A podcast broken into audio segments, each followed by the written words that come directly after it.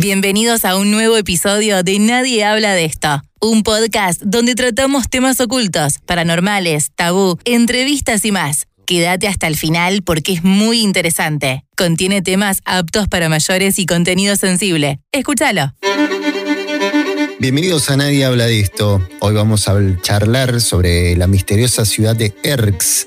Nos vamos a adentrar en una de las leyendas más fascinantes y enigmáticas del mundo, también obviamente de nuestro país, la ciudad subterránea que se dice que existe dentro del cerro Uritorco. Está en Córdoba, en Argentina.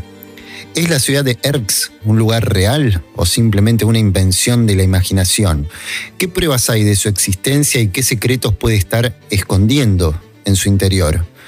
Vamos a explorar este tema y tratar de descubrir qué hay detrás de la ciudad de Erx.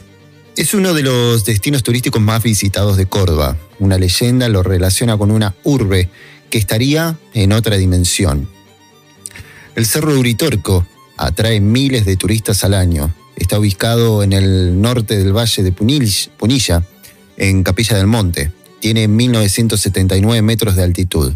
Su principal característica está ligada a su estructura, porque es un cerro formado por bloques paleozoicos, fallados y ascendidos. Algunos expertos creen que se trata de una falla geológica. Sin embargo, también esconde una historia. Cuenta la leyenda que debajo del Uritorco se encuentra la ciudad de Erx, una urbe etérea en otra dimensión. En el año 1986, la vida de una parte de la población de Capilla del Monte se vio alterada por una noticia espectacular. En el Cerro Pajarillo, cercano a dos montañas sagradas de los antiguos habitantes de la región, apareció una extensión de campo quemado y las autoridades lo relacionaron con el aterrizaje de una nave de otro mundo.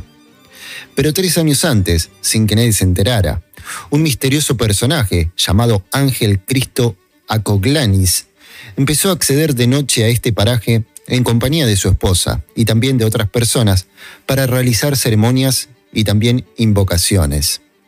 Ante estos cantos aparecían luces, primero pequeñas y en la lejanía, luego más cercanas y en movimiento. Además, parecían responder a la llamada del misterioso personaje. Según su versión, las luces provenían de vehículos extraterrestres, pero también de seres de luz cósmicos sin entidad física.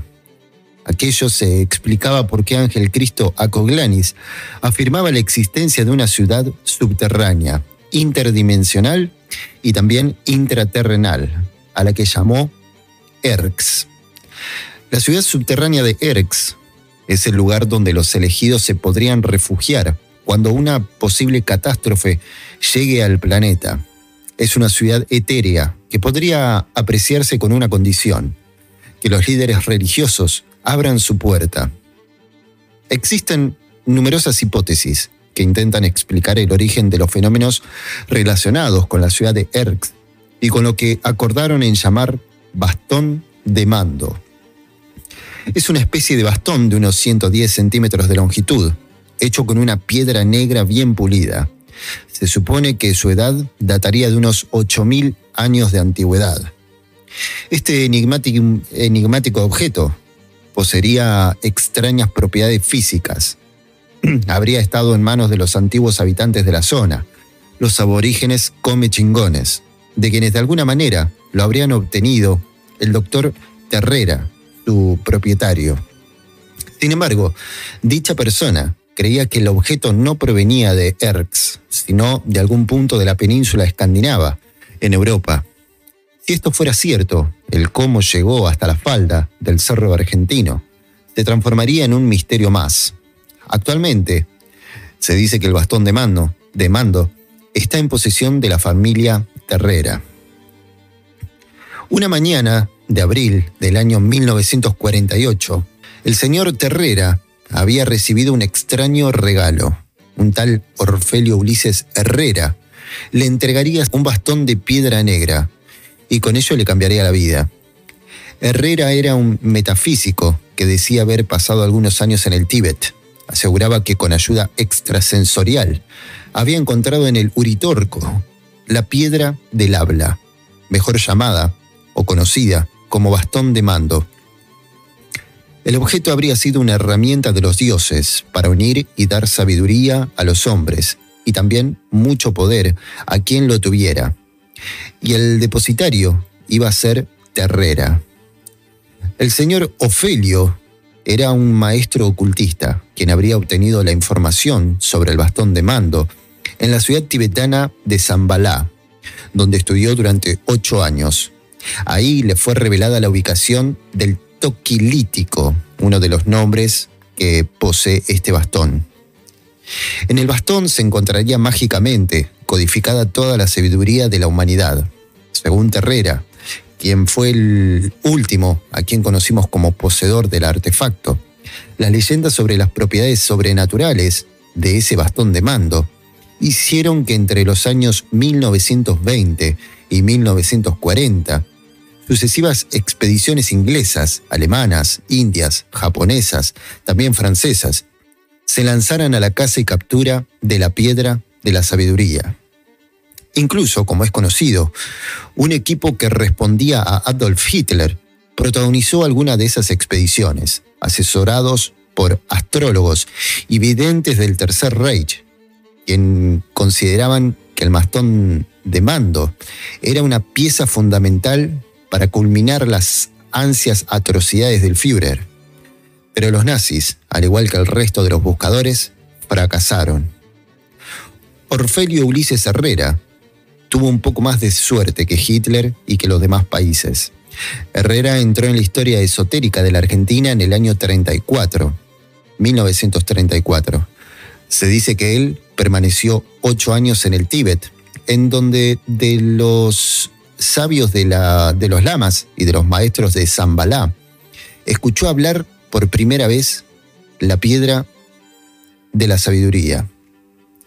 Herrera nació en Bolívar, acá en la provincia de Buenos Aires, en el año 1887. A la edad de 26 años, decide emprender un viaje iniciático hacia el Tíbet, donde logra contactar a los maestros de Zambalá y accede a la instrucción hermética, que tiene una duración de ocho años. Estos maestros le ordenan hallar la piedra de la sabiduría, que se halla en el cono suramericano. El señor Herrera emprende su viaje, y lo lleva por distintos puntos de América. Es guiado por mensajes telepáticos de los sabios de Zambalá, hasta recabar en la localidad de Capilla del Monte, precisamente al pie del Cerro Uritorco, donde excavando con sus propias manos extrae el bastón de mando y otras piezas.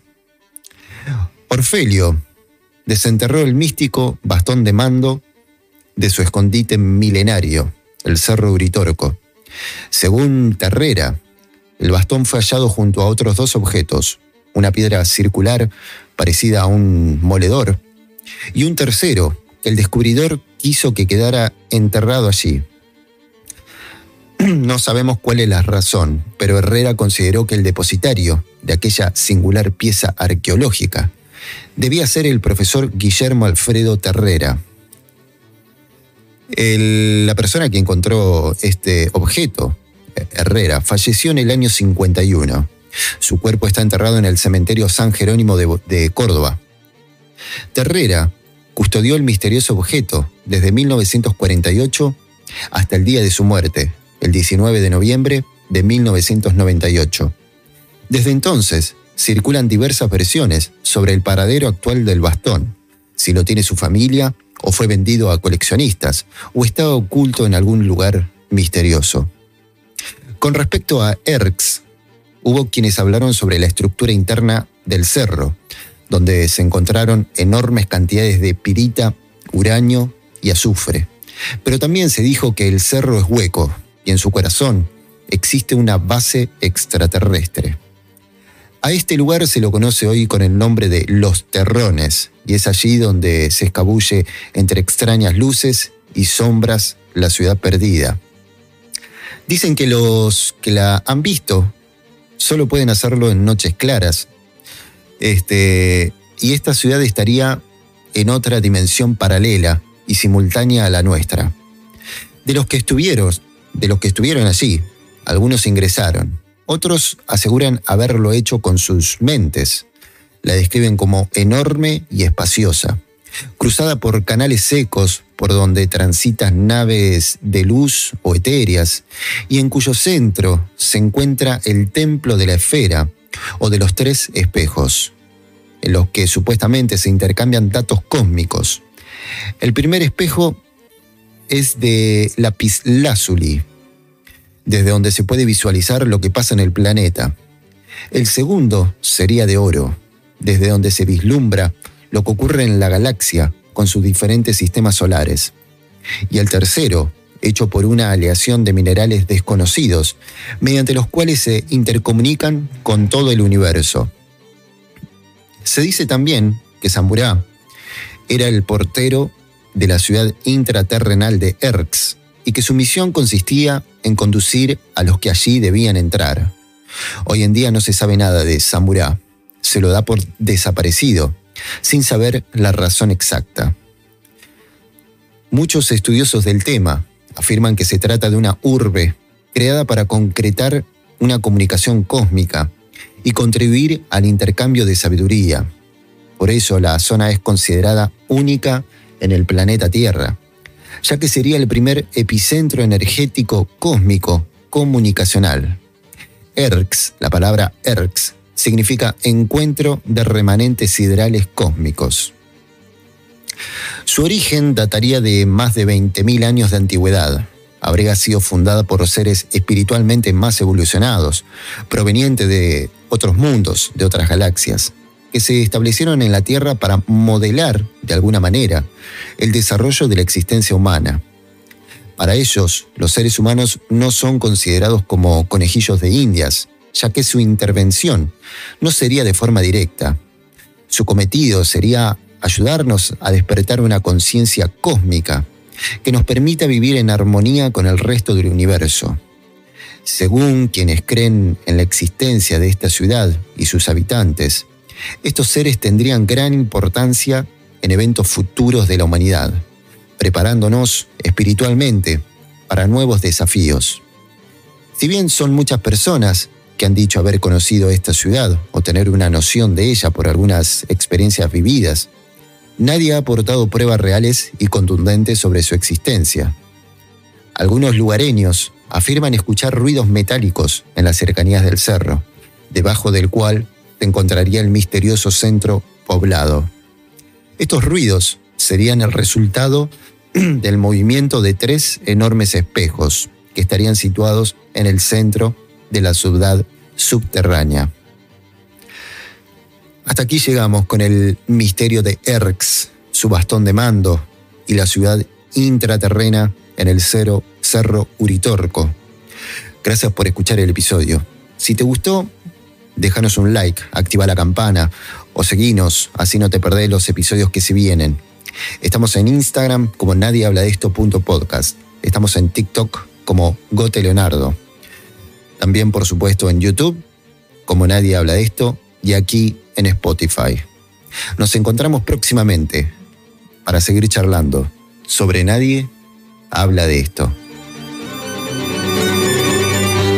Hasta aquí el episodio de hoy. Gracias por escucharlo. Te invito a seguirme en Instagram, leonardo.gote o nadie habla de esto.podcast. También podés enviarnos una idea para charlar, anécdota o lo que quieras al email goteleonardo.hotmail.com. Muchas gracias.